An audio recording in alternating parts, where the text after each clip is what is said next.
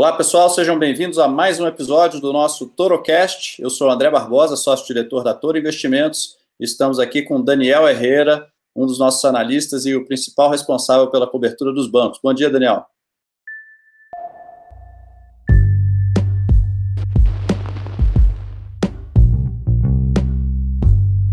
Torocast, o podcast da Toro Investimentos. Bom dia, André. Bom dia, pessoal. A gente gravando a primeira vez aqui remoto de casa, eu na minha, o André na casa dele. É, a gente falar um pouco sobre a notícia que saiu ontem, segunda-feira, para a gente estar tá gravando hoje na terça, que é a limitação que o Conselho Monetário Nacional deu para o pagamento de dividendos dos bancos até ali o final de setembro. Daniel, o é, que, que, você pode dizer é, para o pessoal em termos de qual que é o objetivo dessas medidas? Né? Num momento como esse de crise que a gente está passando, uma desaceleração econômica que pode ser forte, é, qual que é a, intenção num momento como esse você limitar esse pagamento dos dividendos? Olha, o Banco Central ele vem com uma das principais medidas agora na crise, tentando dar liquidez para o setor financeiro. Então, ele vem é, liberando muito crédito, reduziu a, as requerimentos de capital para os bancos, e como contrapartida, ele está pedindo que os bancos não distribuam dividendos acima do que é o mínimo que está em cada um dos estatutos de cada banco, para que uhum. esse capital possa ficar dentro dos bancos e eles consigam distribuir mais. Então, o objetivo final é que tenha o máximo de crédito possível na economia para você dar liquidez para as empresas que precisam, para as pessoas que precisam, para que você não tenha um, um travamento desse crédito porque o dinheiro está vazando para alguma outra ponta. E se não me engano, eles travaram também né, qualquer tipo de aumento de remuneração para os principais Sim. executivos, não foi isso? Sim, também tem uma medida de recompra de ações. Então, todas essas outras destinações de capital que não são diretamente o crédito, o, o Conselho Monetário está tentando dar uma restringida para que o dinheiro fique prioritariamente focado na concessão de crédito mesmo. Que vai ser tá, o mais importante nesse momento mais agudo. Tá, para simplificar, então, o objetivo é você ter o sistema mais líquido possível para ele Isso. ser um apoio para esse movimento que a gente vai buscar de é, recuperação econômica ao longo dos próximos meses, depois desse período todo de quarentena, etc. Certo? Exatamente, exatamente. Tá. Agora, como é que isso impacta, por exemplo? A gente tem aqui, é, sempre a gente recomenda né, carteiras de longo prazo, diversificadas, e um dos papéis que a gente vem recomendando há algum tempo, com um viés de é, dividendos, é o próprio Itaú, a própria Itaúsa, uhum. em alguns casos o Bradesco. Como é que é que a gente se posiciona hoje perante aos investidores, então, que já fizeram é, posições como essa, visando dividendos, e aí, de repente, vem uma obstrução como a que foi anunciada ontem? Olha, o que a gente vem conversando como casa aqui é que isso não muda o fundamento de longo prazo dessas empresas. Então, é uma limitação que vai ser temporária até o final de setembro. Depois disso, deve se voltar tudo ao normal. Então, para aqueles que gostam de dividendos, gostam desses bancos, não deve mudar muita coisa. Agora, quem achar que isso é, ficar esse período recebendo dividendos menores, sensivelmente menores, vai ser muito nociva, depender da sua estratégia. A gente até recomenda outros setores que não devem passar por isso. Então, o setor de transmissão elétrica, por exemplo, que tem uma receita travada, independente da demanda por contrato, é, eles devem continuar pagando ótimos yields nesse período. Então, quem quiser fazer essa transição para não ficar esse período de fora é uma, uma solução que pode ocorrer, mas a gente reitera que esses, esses bancos vão voltar a pagar bons dividendos, então logo essa, essa limitação é, esteja retirada, e é possível até que eles tenham uma compensada nesse período. Se esse dinheiro uhum. ficar lá acumulado durante um tempo, é capaz dos bancos devolverem isso tudo de uma vez, ou pelo menos em parcelas mais robustas depois que, a, que essa medida seja suspensa. Então a gente acredita que ainda assim, mesmo para quem gosta de dividendos, esses bancos não, não perdem atratividade, não. É possível até que no ano que vem eles compensem o yield é mais alto, né? É o esperado até agora, né? Sim payout com certeza vai ser maior. O yield vai depender de como é que vai ser o lucro deles nos próximos anos, mas é bem possível que haja uma compensação, sim. Sim, e é interessante porque essa medida não é uma coisa que o Brasil está inventando, né? A gente estava vendo, isso não. é uma coisa que o Banco da Inglaterra, por exemplo, fez recentemente, é, o próprio Banco Central Europeu colocou medidas semelhantes, né? Então nós estamos seguindo aí o que é uma tendência global, né? Exatamente, lá na Europa tem sido uma coisa bem comum. É possível até que em outros lugares você faça a mesma medida, porque nessa crise está todo mundo dando mais ou menos no mesmo passo. Você vai ter essa questão do crédito vai ser importante em todos os países, a questão da quarentena vai ser complicada em todos os países. Então essa é uma medida que acaba fazendo sentido em contextos não só no brasileiro, mas em, em diversas outras economias.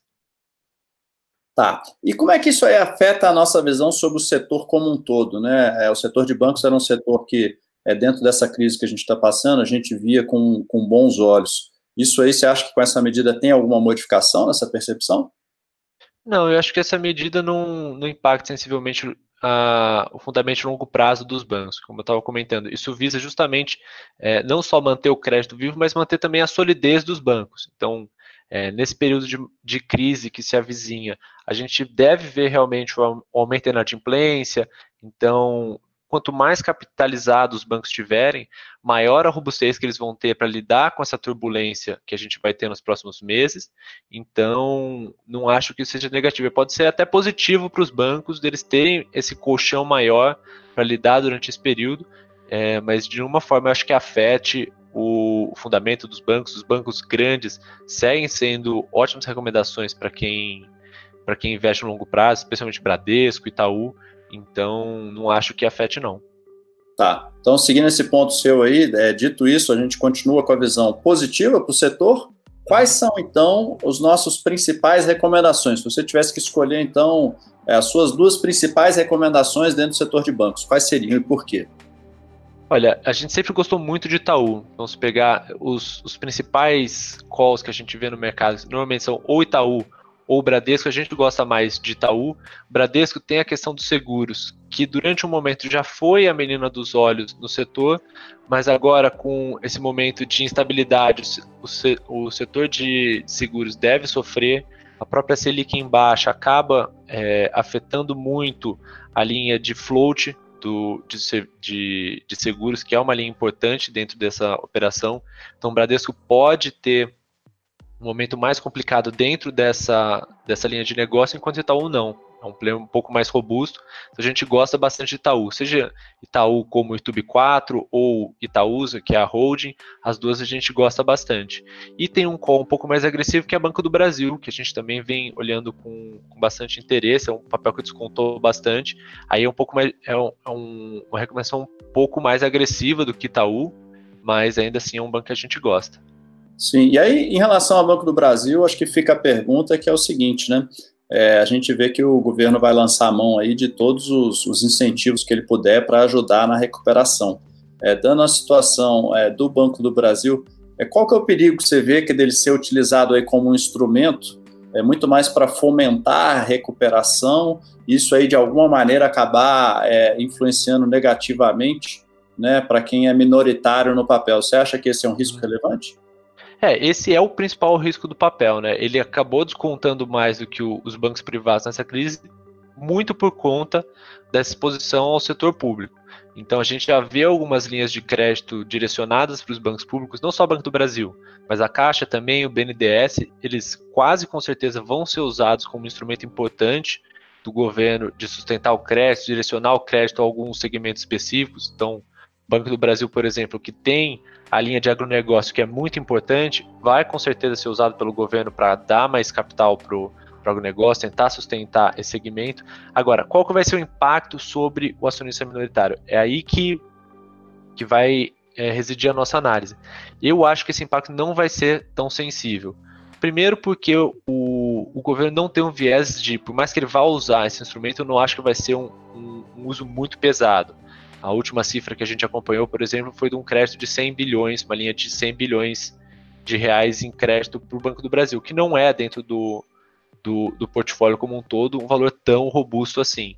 E mesmo uhum. assim, não quer dizer também que essas linhas de crédito, por mais que elas talvez tenham uma rentabilidade mais reduzida do que uma, uma linha de crédito livre de mercado, não acho que elas vão ter um impacto tão grande assim também sobre a rentabilidade do banco, sobre a sustentabilidade do banco no, no longo prazo. Então, é, é, claro que vai ser um pouco pior do que Itaú, mas mesmo assim, pelo desconto que o Banco do Brasil sofreu, eu não acho que isso se justifique.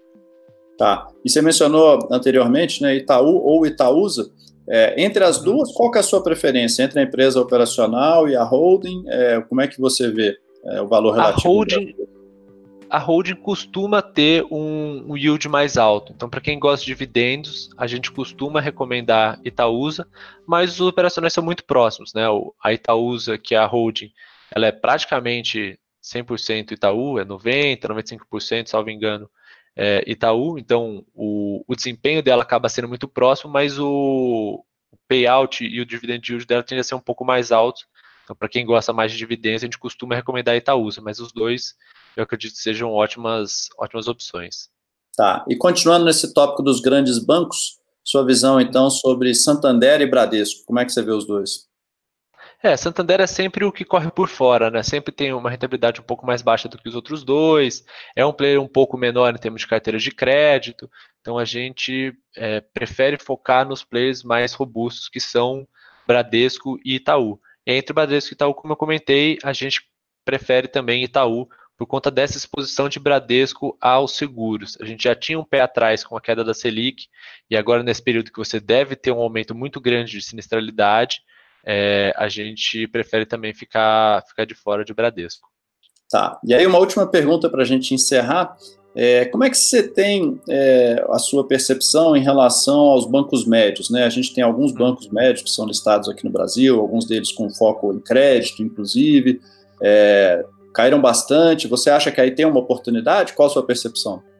Olha, oportunidade sempre tem, mas uma posição que a gente vem adotando desde o começo dessa crise, não só para o setor bancário, mas para a bolsa como um todo, é de focar nos players maiores. Né? Por que, que um investidor buscaria uma empresa menor, uma empresa um pouco mais arriscada? Para buscar um rendimento maior, né? aquela, aquela velha paridade do risco-retorno. Só que a gente está num momento em que a bolsa caiu tanto que mesmo os players maiores, Itaú, Ambev, Petrobras, Vale, mesmo essas empresas descontaram o suficiente para ter um potencial de retorno interessante. Então a gente não vê necessidade, pelo menos nesse primeiro momento, de buscar essas empresas menores, correr esse risco maior para buscar um retorno mais agressivo, quando a gente enxerga esse retorno mais agressivo mesmo nas empresas mais sólidas. Então, ao invés de buscar um banco menor é, que tem um risco de crédito mais complicado e pode sofrer uma turbulência mais forte por conta é, de inadimplência nesse período, a gente prefere focar em um banco como Itaú, que é muito mais robusto, muito mais é, capitalizado e que vai passar por essa crise muito mais tranquilamente do que um banco menor. Então a gente prefere focar nesses bancos mais sólidos, não só Itaú nesse caso, mas é, nessa leitura se aplica também Bradesco, Santander, Banco do Brasil, uhum. mas de um modo geral olhar sempre para as empresas maiores é, do que para as empresas menores nesse período de turbulência. Bom, é isso aí então, gente. Com isso aí a gente encerra hoje esse bate-papo. É, muito obrigado, Daniel. É, eu acho que a gente continua reforçando sempre a importância né, de vocês terem uma carteira diversificada. Então, é, o setor de bancos é com certeza um dos que merece a atenção. É, não concentrar demais a carteira é a primeira dica. E a segunda delas é a visão de longo prazo. Né? A gente está passando por um momento difícil, não só aqui no Brasil, mas no mundo. Mas a gente acredita que no médio para longo prazo é, os preços que a gente tem hoje re, realmente vão se tornar é, oportunidades em termos de você gerar uma belíssima rentabilidade no longo prazo. Não é isso, Daniel? Com certeza, com certeza. Isso aí, então, pessoal. Muito obrigado e até a próxima. Até mais.